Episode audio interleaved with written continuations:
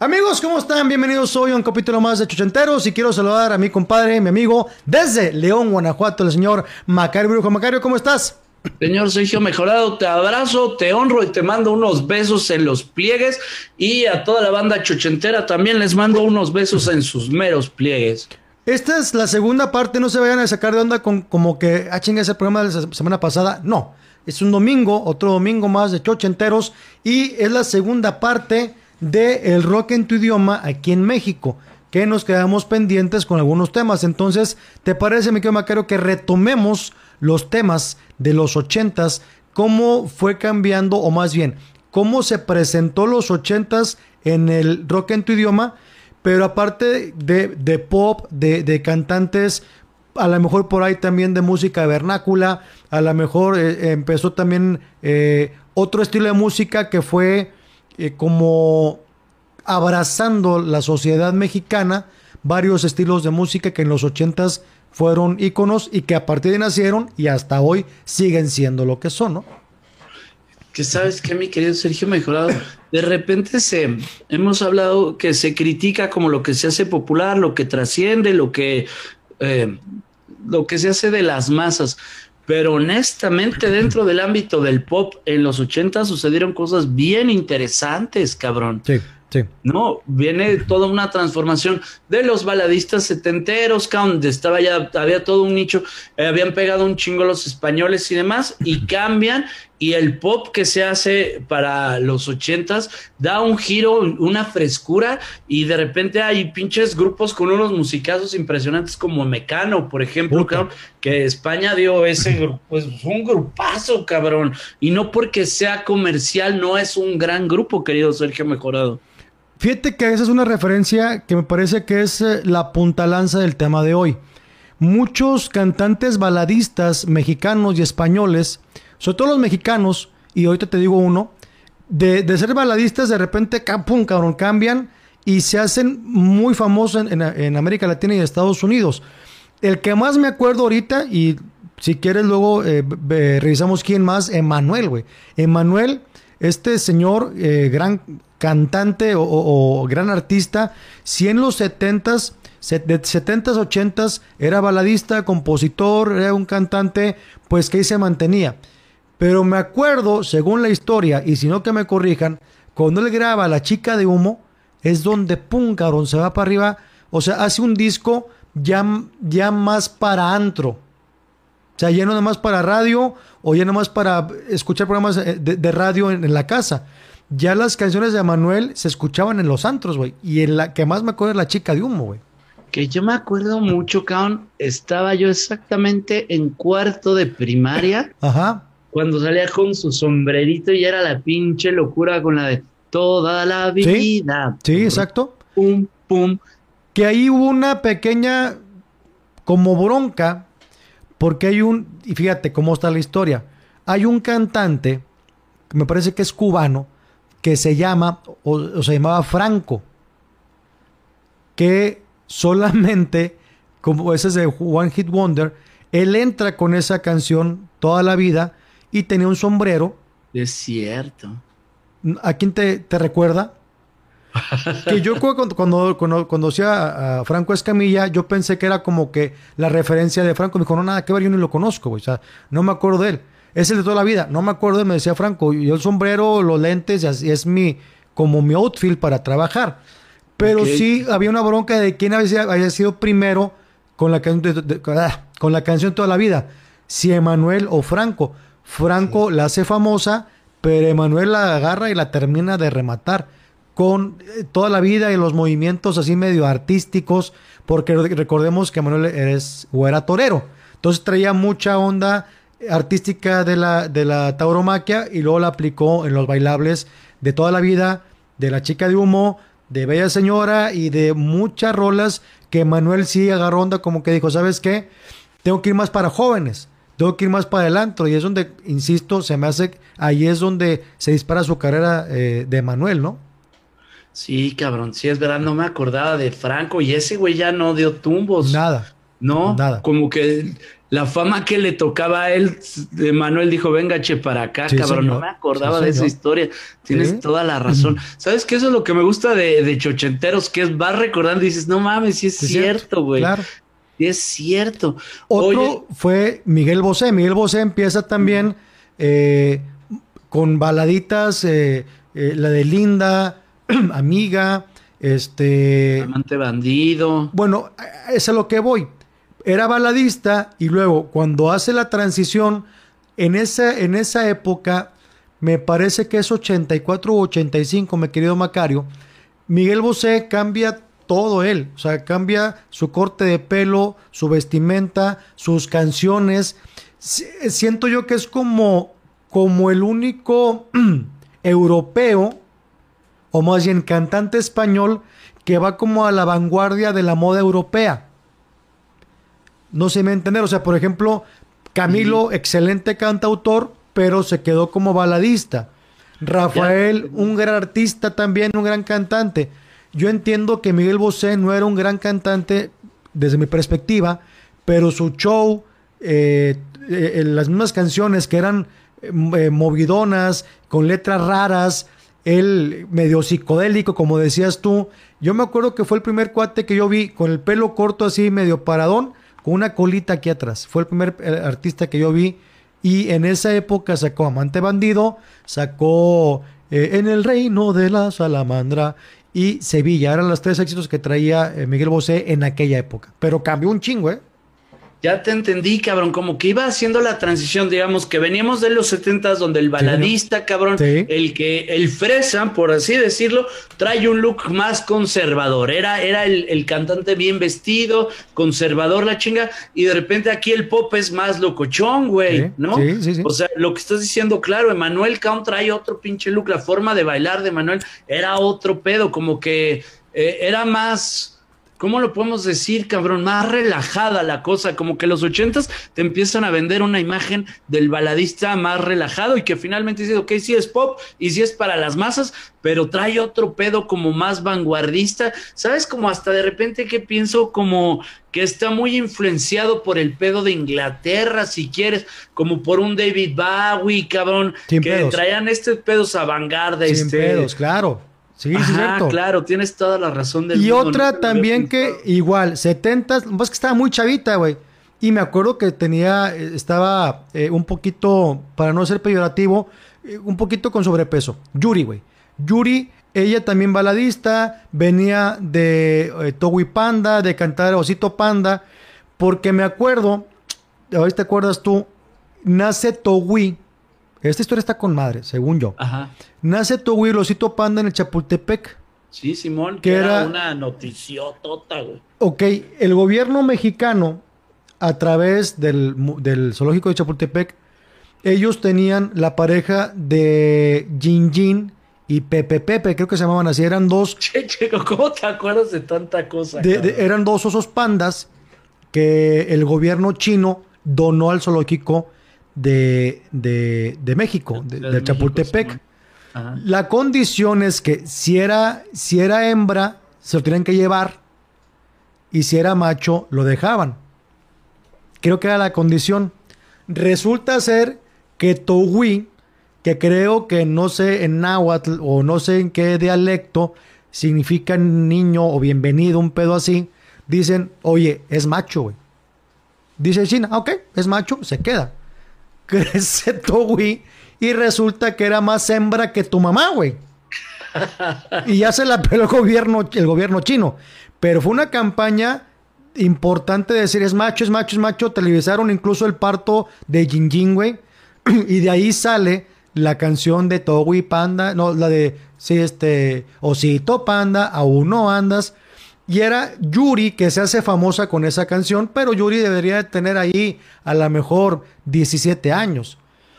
Entra en los ochentas, entra Doña Madonna, así sexy la señora y chingona y con bailarines, y dice Yuri, yo quiero ser como ella. Y ahí Yuri es donde cambia y se reinventa y también entra en esa onda pop en los ochentas. Que si mal no recuerdo, cabrón, quien transmitió todo el pedo del nacimiento del Towick Panda era el Fito Girón que tenía su programa de lo, increíble animal. Fantástico animal. Fantástico animal, cabrón. Sí. ¿No? Eran, eran ellos y yo me acuerdo también aquel programa de hoy mismo se llama, que para mejor referencia en todos los videos del temblor es el noticiero donde sale Lourdes Guerrero diciendo, está temblando un poquito y luego se va la señal. Era jueves, entonces ya la historia indica que el titular de ese noticiero ella era Guillermo Ochoa, que todavía vive este periodista. Eh, entonces ese día le tocaba descansar, el jueves descansaba.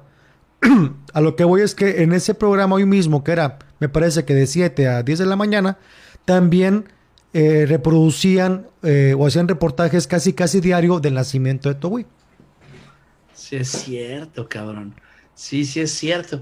Y entonces, Yuri en un principio sí, tienes toda la razón, no era esta vedette Madonna, no, era bastante más como una niña, cabrón. Recatadita, gordita, eh, bonachona. Bonachona. cantando canciones como, como muy juveniles. Ajá, ajá. Este. Es que me está acordando algo, pero no, es otra referencia. Pero te digo, a partir de Yuri cambia.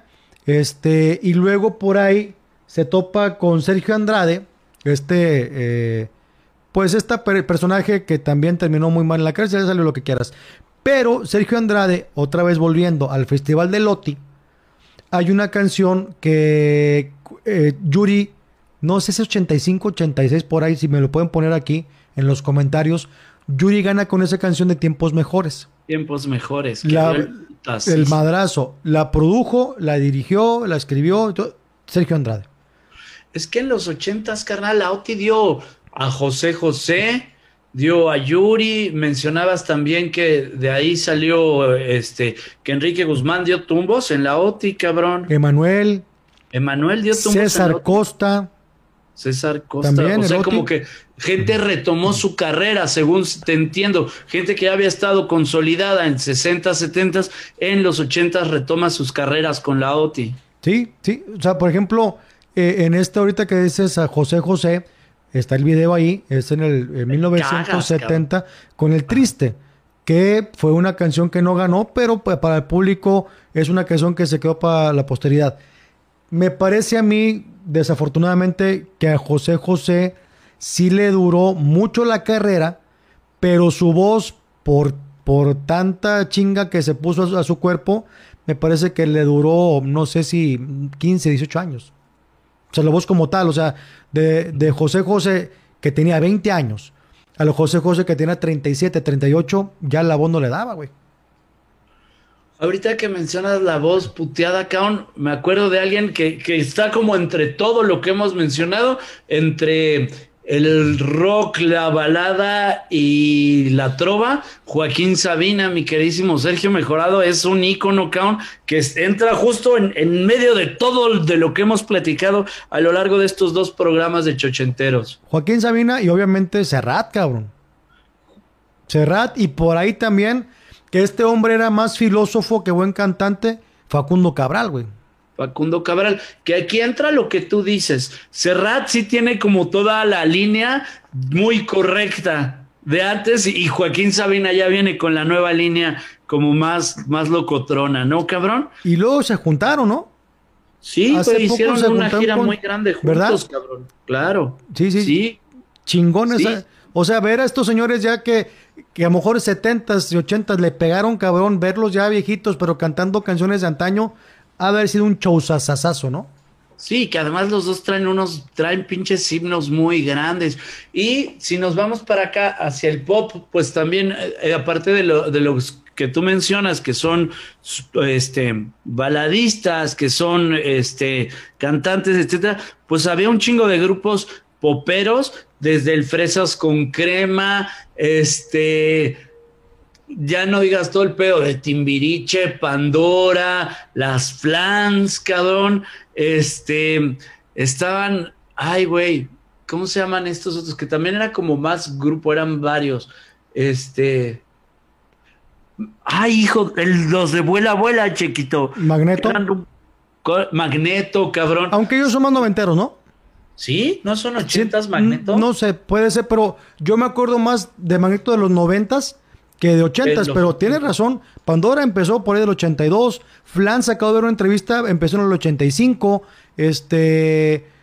Mecano venía aterrizando a México también fuertemente con Cruz de Navajas, con Me cuesta olvidarte.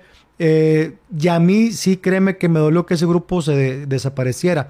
Pero cada quien me parece que en su, en su rubro son muy, muy importantes. Ana Torroja sigue cantando. Eh, José María Cano, resulta ser ahí te va lo que me, acabo, me enteré hace poco. Hubo una, hay una canción de Mecano que es icónica de ellos, que es así como de las más escuchadas, que, que incluso esa canción la, la cantó esta Sarah Brightman, que es de las mejores sopranos del mundo. No sé si sepas quién es Sarah Brightman. Sí, claro. Que ella creo que fue esposa de Andrew Lloyd Webber, que, fue la que fue el que lo la, mandó hacia el estrellato. Hijo de la Luna se llama esta rola, que es una historia de una gitana que engaña al marido y bla, bla, bla. Bueno, resulta ser que José María Cano, como buen músico, músico de conservatorio, hizo la ópera de Hijo de la Luna, güey. Que al principio no creían en él, como que, ay cabrón, tú vienes del pop, vienes de lo comercial, la ópera es otro pedo. No creían en él, pero cuando estrena la obra, güey, madrazo y creo que sigue todavía en España con mucho éxito esta ópera de Hijo de la Luna, escrita y dirigida por, por José María Cano. Oye, cabrón, ¿y en México tuvieron una que se llamaba Hoy no me puedo levantar? Eh, esta es dirigida por, por Nacho Cano. El, Está otro, por Nacho Cano. Que también es un locazo, musicazo cabrón, ¿no? Sí, cómo no, güey. Pues es que es un grupo bien polifacético, ¿no? Mecano traía como mucho, traía un campo muy, muy grande, tenía un espectro muy grande para presentar su quehacer artístico. Que tengo entendido que de esa obra de teatro, o sea, ya ves que hay actores completos que, cantan y actúan. De las que me acuerdo así, que eran así, las así chingonas de, esa obra era Regina Blandón y María León, güey. Oh, chingate eso. Sí, sí, sí, sí, están cabronas. Yo no sabía que Regina Blandón canta, porque para estar ahí debe de cantar súper verga. Tengo entendido que sí. O sea, también tengo por ahí en las nubes que era Regina Blandón, pero estoy seguro que María León estuvo ahí, que es súper cantante, súper bailarina y gran actriz, ¿no? Oye, chiquito, pues la misma Gloria Trevi también es finales de los ochentas o no? Sí, creo que sí. Porque según yo, ¿te acuerdas que estaba XC, XC tú? Claro, güey, claro. ¿No? Y Gloria Trevi tuvo ahí su, su rock and roll en XC tú. ¿Cómo se llama? Este René Casados, ¿no? El que conducía ahí, XC tú. Ahí te va la historia un poquito. De hecho, le estaba platicando ayer con, con Elisa. Perdóname. XC tú era René Casados, que siempre sonríe y le fue a estará contigo. Estará contigo. Y una de las conductoras, chingate esa, era Erika Buenfil, güey. Sí, es cierto. ¿Verdad? Erika Buenfil, de aquí de Monterrey, ella tenía un programa infantil aquí en Multimedios, que en ese tiempo era Canal 2 Estrellas de Oro, estoy hablando de los setenta y tantos. Ella, o sea, desde muy chavita ella era conductora. Ella era conductora infantil, güey. Y se llamaba El Club de Teresita o Teresita, no sé qué entonces iban los niños a merendar con ella y ella era la conductora de ese programa. Te estoy hablando, pues sí, hace cuarenta y tantos años, güey. Entonces, desde muy chavita se va a México como conductora. No sé si se fue luego al CEA y de, ahí se hace actriz.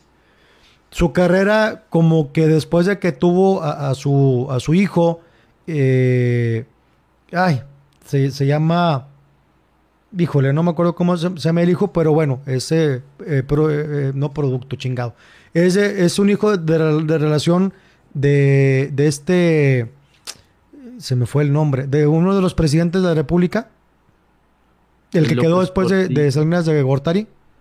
¿De Cedillo? De Cedillo, sí. Sí, es, este niño de Erika Buenfil es nieto de, de Cedillo. Nieto. Nieto de Cedillo. O sea, es, este hijo de un hijo de Cedillo. Y creo que por ahí la carrera de Erika Buenfil se desaparece, no tanto por cuidar al niño. Y hoy, en los 2020, aparece TikTok. Y ahorita Erika Buenfil, pues es la reina del TikTok, ¿no? O sea, recuperó su carrera después de bastantes años, ¿no? Ok, ok. Pinche Chequito, me tiene bien impresionado que eres toda una enciclopedia de cuanta madre, cabrón. De cosas sin importancia, güey. Pila deberías de tener de chochenteros chupándote la verga, pinche Chequito, mejor. ¿Qué más, Macario? Este, pues es que hubo un chingo, cabrón. Tela de dónde cortar el pop en los ochentas, yo creo que. es que siempre uno piensa que tus tiempos son mejores, pero la neta es que sí eran mejores, güey. Ah, oye, ahí te va. ¿Lo comía eran de los ochentas o eran sin pedos, güey. Sí, eran ochenteros, de los locomía? Estaban cagados. Esos eran unos sí, sí.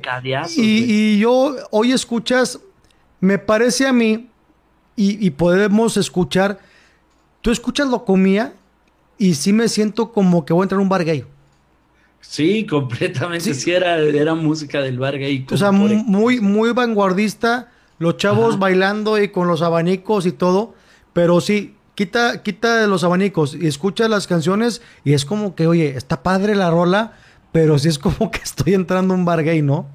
Sí, es verdad, cabrón. Oye, a ver si te acuerdas también. Este estaba como un poquito más cargada hacia el rock, pero también era bastante popera.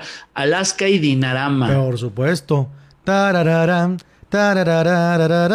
que para mí, Macario, esta chava, Alaska, era medio la copia en el outfit de Boy George, güey. Era un Boy George en mujer, sí, como entre. Es que también había una ponqueta, güey, que se llamaba Diamanda Galas, que tenía un rollo muy así. No, pero sí era un Boy George completo. Sí, era la copia tal cual del Boy George. Otro grupo importante rockero que viene de España, La Unión. ¿Te acuerdas de ellos? Lobo Hombre en París. Sí, que creo yo que de ahí sale esta Marta. siempre se me olvida, güey. Eh, es, ella canta la de ¿A quién le importa lo que yo haga? ¿A quién le importa lo? No, es Marta Sánchez. Marta Sánchez. Marta Sánchez era la de la chica Yeye, güey. Ok. Creo que de ahí de la unión sale ella, güey. Según yo. Ok, ok. Sí, Marta Sánchez era la de la chica Yeye. Ok. Porque la de a quién le importa era Alaska y Dinarama, ¿no? Sí, si no lo checamos ahorita, ¿no? Pero sí, yo, yo creo que yo me equivoqué. Este, pero sí, bueno, de, hombre, lo, lo, en París. Viene Marta Sánchez también como popera de, de España. Quiero acordarme de otro. Cabrón, papi, güey. En los ochentas da el madrazo Luis Miguel, güey. No, pues cabrón. ¿Va? Sí, no, fue el rey, cabrón. Claro, papi, dijeras. Papi, bebé, Luis Miguel. O sea, realmente creo que Luis Miguel, donde da el supermadrazo es cuando hace el 20 años, que es en 1990. Pero era ya por ahí como el cuarto o quinto disco de Luis Miguel. O sea, Luis Miguel hace primero uno más uno igual a dos enamorados, que era muy juvenil.